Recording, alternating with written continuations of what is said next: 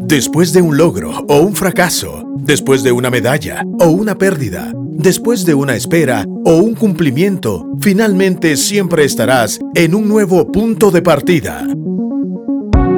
Coordenada 00, un espacio para ubicarte, decidir y avanzar. Iniciamos.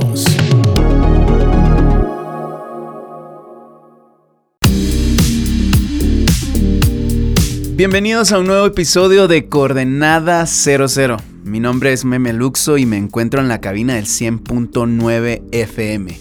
Es para mí un gusto poderlos acompañar por los próximos 30 minutos. Estos 30 minutos pueden ser sumamente importantes para movernos a nuevas y mejores coordenadas. Puedes encontrar este y otros contenidos en la plataforma que tú elijas y puedes escuchar este episodio y otros más que nos pueden eh, enriquecer y ayudarnos a tener conversaciones diferentes. Creo que una de las cosas que es sumamente importante dedicarle tiempo es a pensar y meditar acerca de las emociones que sí se sienten, a pensar acerca del ritmo de vida que llevas y por qué estás escogiendo lo que escoges y haces lo que haces. El día de hoy quisiera hablar acerca de un personaje que me está trayendo demasiada luz a la vida que me emociona mucho, la verdad. Eh, recientemente tuve el privilegio de ser parte de, de un grupo de maestros que están enseñando en un entrenamiento de linking.gt que pueden buscar en redes sociales. Y es un entrenamiento para estudiar o apasionarnos acerca de la Biblia y cómo la Biblia puede tener sentido para nosotros hoy. Y en esta ocasión me tocó hablar acerca del libro de Esdras. hay mucha información de esto, pero una de las cosas que me llamó mucho la atención es que Esdras fue un personaje eh, que hizo dos cosas. Uno es volver a conectar al pueblo de Dios a Dios a través de, de la creación de altares y templos, ¿verdad? Y hubo una restauración de esa conexión. Ahora, ¿qué tiene que ver esto con nuestra vida y cómo podemos aplicarlo o, por qué pudiese ser este un tema para coordenada 00? Porque creo yo que cada uno de nosotros tiene un llamado eh, a servir y a crear conexiones con Dios. Has sido destinado para personalmente conectarte con Dios y también para que todo lo que hagas afecte a una cultura que necesita conectarse con Dios. Lo que me gusta del caso de Esdras, y si leen el libro, son 10 capítulos, vamos a ver que Esdras no solo tenía una idea abstracta de cómo servir a Dios, sino tenía una forma de cómo concretar ese servicio a Dios y a la gente. Cuando hablamos de altares o hablamos de la construcción del templo de Dios, hablamos de ese lugar de comunión donde la sociedad que cree en Dios tenía chance de conectarse con Dios, recibir redención o perdón de pecados. Y ahí es donde aparece Esdras. Esdras es un personaje súper importante que luego de ver al pueblo de Dios llegar cautivo, y sido llevado cautivo a Babilonia, él los regresa del cautiverio y ahora hay que experimentar esta libertad. Y esto tiene mucha aplicación en nuestra vida porque nosotros necesitamos tener conexión con Dios, pero para eso tenemos que renunciar a nuestras cárceles, a nuestro cautiverio, a nuestras propias limitantes. Tenemos que aprender a saber cómo vivir en libertad y cómo experimentar esta presencia de Dios que nos fue dada. Es bien interesante porque en el Antiguo Testamento vemos que las personas ofrecían sacrificios para el perdón de sus pecados y buscaban a través de estas liturgias, esas liturgias o prácticas rituales, encontrarse con Dios. Y vemos ahora en Cristo Jesús la oportunidad de que ahora ya no necesitamos ir a un templo, voy a decirlo así, y ofrecer sacrificios, sino Jesús siendo el sumo sacerdote o el jefe de los sacerdotes, nos, no llevó una ofrenda, sino se entregó a sí mismo y él fue el sacrificio perfecto. Y ahora a través de Cristo Jesús tenemos la oportunidad de cualquier coordenada de nuestra vida, tener un contacto, una relación con Dios, un acceso directo a Él. Y esto es sumamente maravilloso. Ahora, Dentro de todo este contexto eh, que a Esdras le tocó atender, voy a decirlo así, es llevar a un pueblo que llevaba 70 años cautivo fuera de su tierra, que no podía practicar su fe, ahora llevarlo a su tierra original, darle su propio espacio y tener ahora la oportunidad de libremente celebrar su fe. Y esto me trae a la mente mucho de la mucha de la libertad que ahora, eh, por ejemplo, en, nuestro país, Guatemala, no sé, tal vez estás escuchando desde otro país, Eh, gracias por la sintonía, porque a veces me escriben también que escuchan fuera de Guate. Pero tenemos todavía libertad de culto. Tenemos la, oportunidad de, de conectarnos con Dios o celebrar nuestra fe. Y eso es sumamente importante. Cuando se nos quita esta oportunidad de expresar nuestra fe, de manifestar nuestra fe, eh, hay un peligro.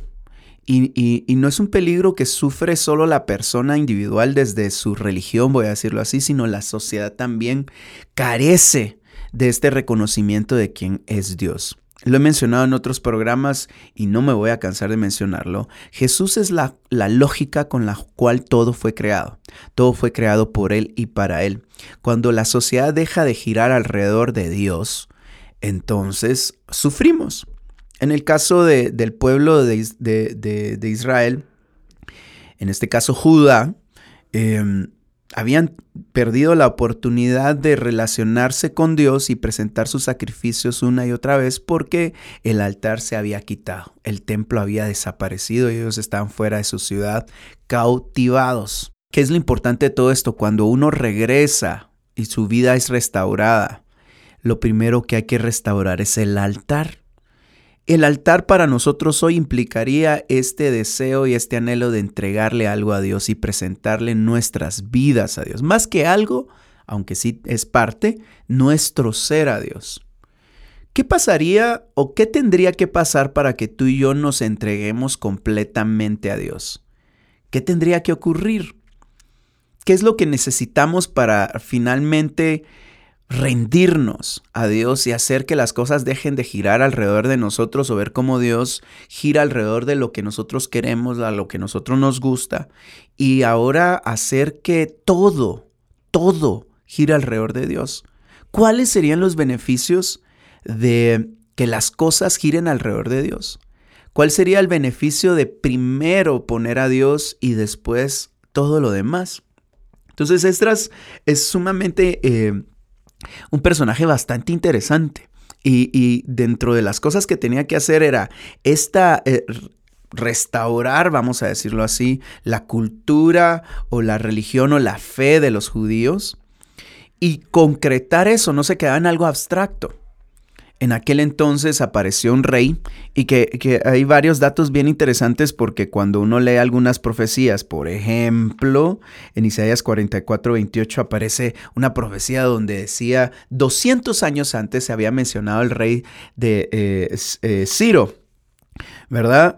Eh, que iba a dar la oportunidad de restaurar de nuevo este templo y, 70 años después ocurre esto. Entonces, eh, eh, como les digo, estoy volado de la cabeza con el libro porque me he tenido que envolver en historia, envolver en datos y ver cómo esos datos realmente afectan mi realidad hoy o nuestra realidad hoy.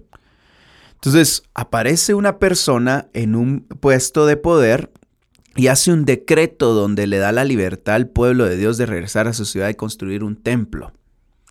Y esto es bien interesante y se lo mencionaba a las personas que estaban en el curso. Una de las cosas que no debemos de descartar en nuestra vida es que sí tenemos un llamado de parte de Dios, pero ese llamado de parte de Dios no implica que estamos ajenos a lo que ocurre en la cultura.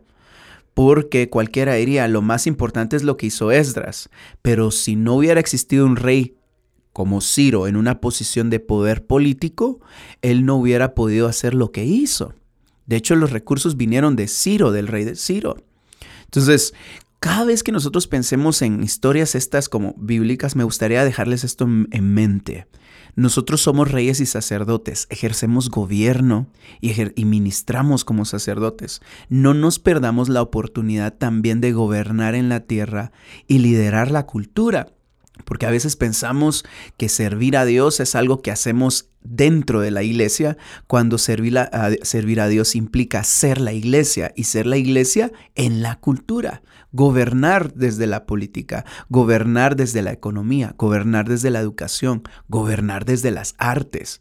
Entonces, estos dos elementos son sumamente importantes. No hacemos cosas espirituales abstractas, sino hacemos cosas espirituales concretas y tangibles. ¿Verdad? Y ofrecemos un beneficio no solo para nosotros en lo privado, para nuestros hermanos en la fe, sino también para la sociedad. Esto es parte de los pensamientos que quiero compartirles hoy en Coordenada 00. Fíjense que es bien interesante eh, y quiero invitarlos a que lean el libro de Esdras. En los primeros seis capítulos van a, van a encontrar mucha historia y cómo el pueblo de Dios logró restaurar el altar y el templo. Ahora, cuando leen en el capítulo 7 a quién era Esdras, Esdras era un sacerdote, una persona que conoce a Dios y ministra a Dios. Y dice que él era experto en la palabra o en las escrituras, eh, a tal punto de que las conocía, le gustaba aprender de ellas, las obedecía y también le gustaba enseñar. ¿Por qué esto es importante para nosotros hoy?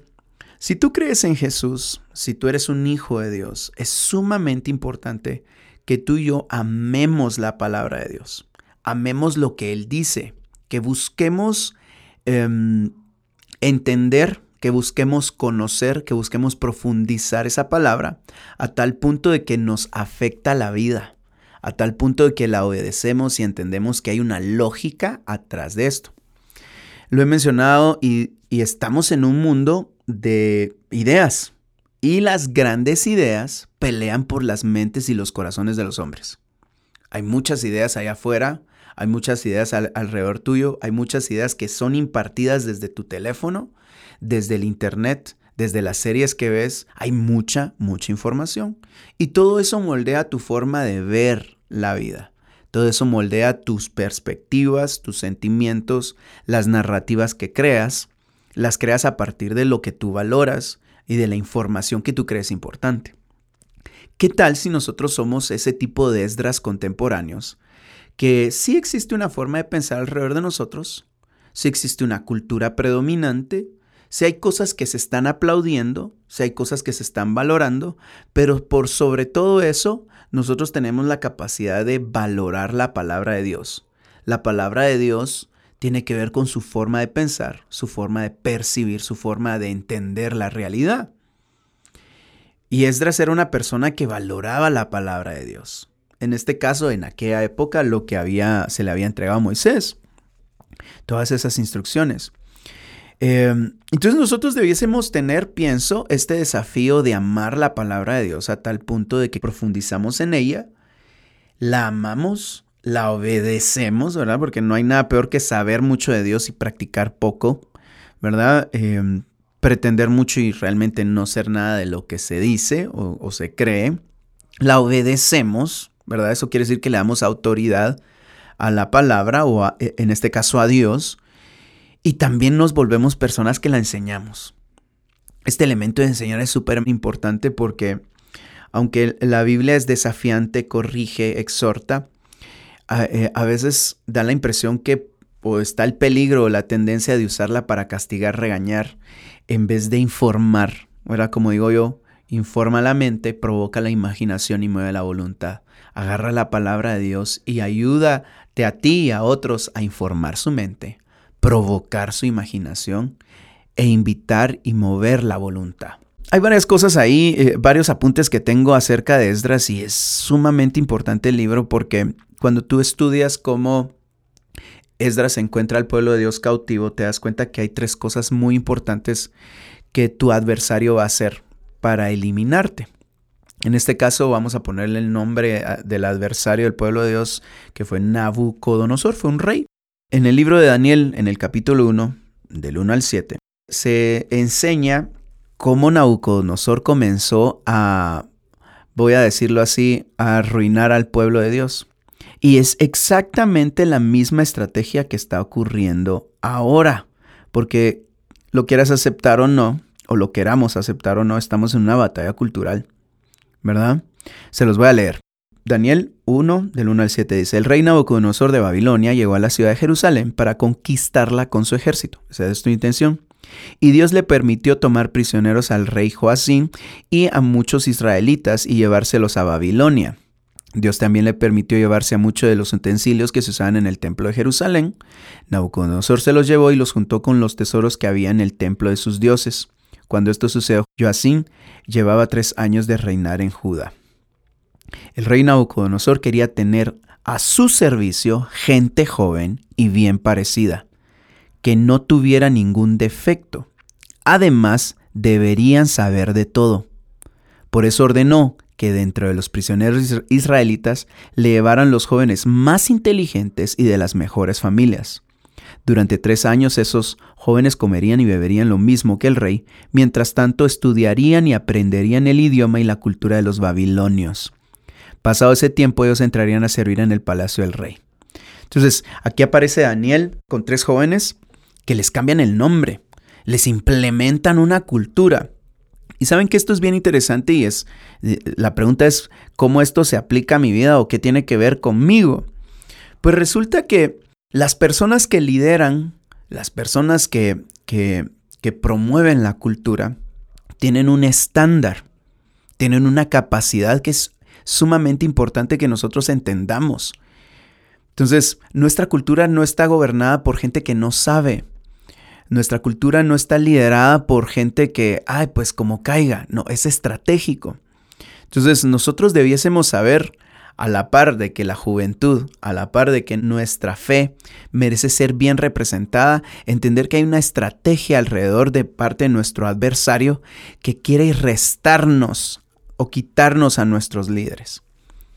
Entonces nosotros debemos de ser gente de punta, gente que avanza, gente que tiene coraje, que se prepara y dice, bueno, esta sociedad me necesita a mí y yo voy a ser una persona preparada. Yo, yo, yo voy, a, voy a decirlo así, voy a guardar mi imagen, me voy a ver bien, voy a guardar mi salud, voy a guardar mi intelecto, me voy a preparar y antes de que el enemigo o mi adversario me use, voy a usar esto para promover el reino de Dios. Entonces esta primera inestabilidad que, que Nabucodonosor hace con el pueblo es eh, quitándole a, sus, a su juventud, entrenándole a su juventud. Entonces si tú eres joven, o si tú tienes hijos, o si tú tienes nietos, cuida a esas generaciones, fórmalas en Dios y dejemos que los, los preparados y preparémonos. Dejémonos que, la gente joven, eh, dejemos que, que, nuestra cultura o la cultura del reino prevalezca, ¿verdad? Seamos también estratégicos. Ahora, más adelante Nabucodonosor hizo otra cosa. En Segunda de Reyes, vamos a ver si lo logra encontrar. Em, Segunda de Reyes 25. Eh, a partir del 8 menciona por aquí algo. Snabuzaradan, comandante de la Guardia Personal del Rey General del Ejército de Babilonia, llegó a Jerusalén el día 7 del mes de Av, el año 19 del reinado de Nabucodonosor. Y lo que hicieron fue incendiar el templo de Jerusalén, el palacio del rey y las casas de la ciudad, en especial la de los líderes más importantes. ¿Saben que Nabucodonosor o tu adversario tiene la idea de primero quitarte a tus generaciones, y también quitarte la, arquitectura importante o los espacios importantes para desestabilizarte. Y mandaron a matar a un montón de gente y dejaron a algunos del pueblo todavía solo para cuidar las cosechas. Más adelante Nabucodonosor llevó la conquista o el cautiverio del pueblo de Dios a otro nivel, donde incluso mataron a esas personas que se quedaron eh, cosechando. Ahora, la pregunta aquí es, ¿Qué tiene que ver esto con mi vida? Hay una estrategia de parte de tu adversario que busca robar, matar y destruir.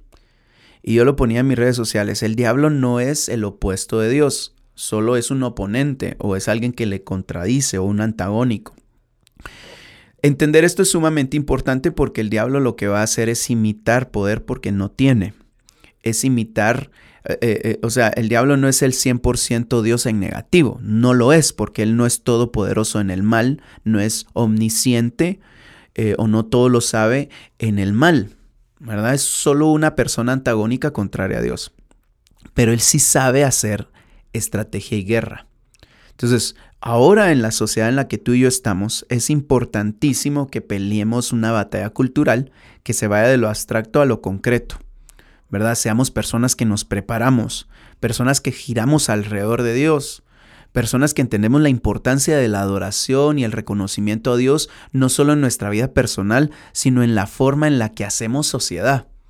No seamos personas que solo practicamos nuestra fe dentro de un contexto religioso o dentro de unas costumbres religiosas, sino llevamos nuestra fe a las calles, llevamos nuestra fe a la forma en la que construimos sociedad traemos luz a las personas, traemos formas más excelentes de ver la vida. Si ustedes ven eh, la historia de Esdras, es este recuperar esta realidad es este recuperar esta sociedad y realmente traer la redención. Ahora, quisiera concluir esto. Cuando Esdras em, recupera el altar o se le da el permiso de recuperar el altar, él lo que estaba haciendo es la oportunidad de este pueblo que tenía la costumbre de ofrecer sacrificios. Estos sacrificios eran para redención de las personas. Y es prácticamente lo que nosotros eh, podemos hacer o usualmente em, recordamos cuando partimos el pan y compartimos de la copa, la cena del Señor. Jesús decía, hagan esto en memoria de mí, ¿verdad? Porque anuncias mi muerte hasta que yo venga. Entonces, este sacrificio que se entregaba continuamente en el altar con Esdras es el sacrificio que Jesús suplió para que ya no hubieran más sacrificios, sino que Él fuera el sacrificio perfecto. Y esto es sumamente interesante porque cada vez que nosotros vivimos nuestra vida debiésemos recordar que el pan, es, que es el cuerpo de Cristo, fue molido por nosotros para nuestra salvación y sanidad, y la sangre fue vertida para el perdón de nuestros pecados. Entonces, cada vez que nosotros hacemos sociedad y reconocemos este altar o somos un altar para Dios, lo que estamos haciendo es trayendo redención a la sociedad, trayendo redención a la vida, celebrando la oportunidad que tenemos en Cristo Jesús de, de crear una sociedad mejor. Toda la sociedad en nuestro entorno necesita un redentor. Cuando ves que nuestro ego, nuestra ignorancia, nuestra terquedad no construye, sino deconstruye sociedad, cuando ves que nos ofendemos unos a otros o pecamos abierta eh, o, y descaradamente, nuestra carne nos dice necesitamos un redentor. Y nosotros ahora tenemos la oportunidad de ser Esdras y ofrecer ese altar, ofrecer esa oportunidad para que la gente tenga contacto con el mejor sacrificio para que la gente tenga contacto con la historia de la redención, para que nuestra sociedad deje de girar en sí misma, sino gire alrededor de Dios y se construya mejor. Los mejores beneficios sin duda están cuando giramos alrededor de Dios y su palabra. ¿Verdad? Estos son algunos pensamientos que, de nuevo, se me han venido con esta, esta idea de compartir o esta oportunidad que se me da a veces de compartir la, la palabra de Dios. Y si quisiera invitarte a que leas el libro de Esdras. En algunos programas de Coordenada 00 siempre recomendamos libros, ¿verdad? Y la Biblia es un conjunto de libros y dentro de ese libro está el libro de Esdras, ¿verdad? Este libro que nos va a desafiar a entender que Jesús o que Dios sí merece un altar y ser el centro de nuestra sociedad, porque en la medida que somos libres, vamos reconociendo cada vez más la verdad y esa verdad literalmente nos liberta. Y esa verdad tiene un nombre y es Jesús. Bueno, llegamos al final de este episodio de Coordenada 00. Para mí es un gusto poderlos acompañar y dar algunos pincelazos, algunos pensamientos. Eh, pueden seguirme en redes sociales como Meme Luxo, L-U-X-O. Eh, algunos de ustedes se toman la libertad de comentarme algunas cosas y se los agradezco. Eh, algunas dudas, algunos comentarios que son buenos para conversar. Creo que las redes sociales son poderosas, así que estamos ahí para servirles. Eh, les agradezco mucho su sintonía y nos escuchamos o nos conectamos hasta una próxima.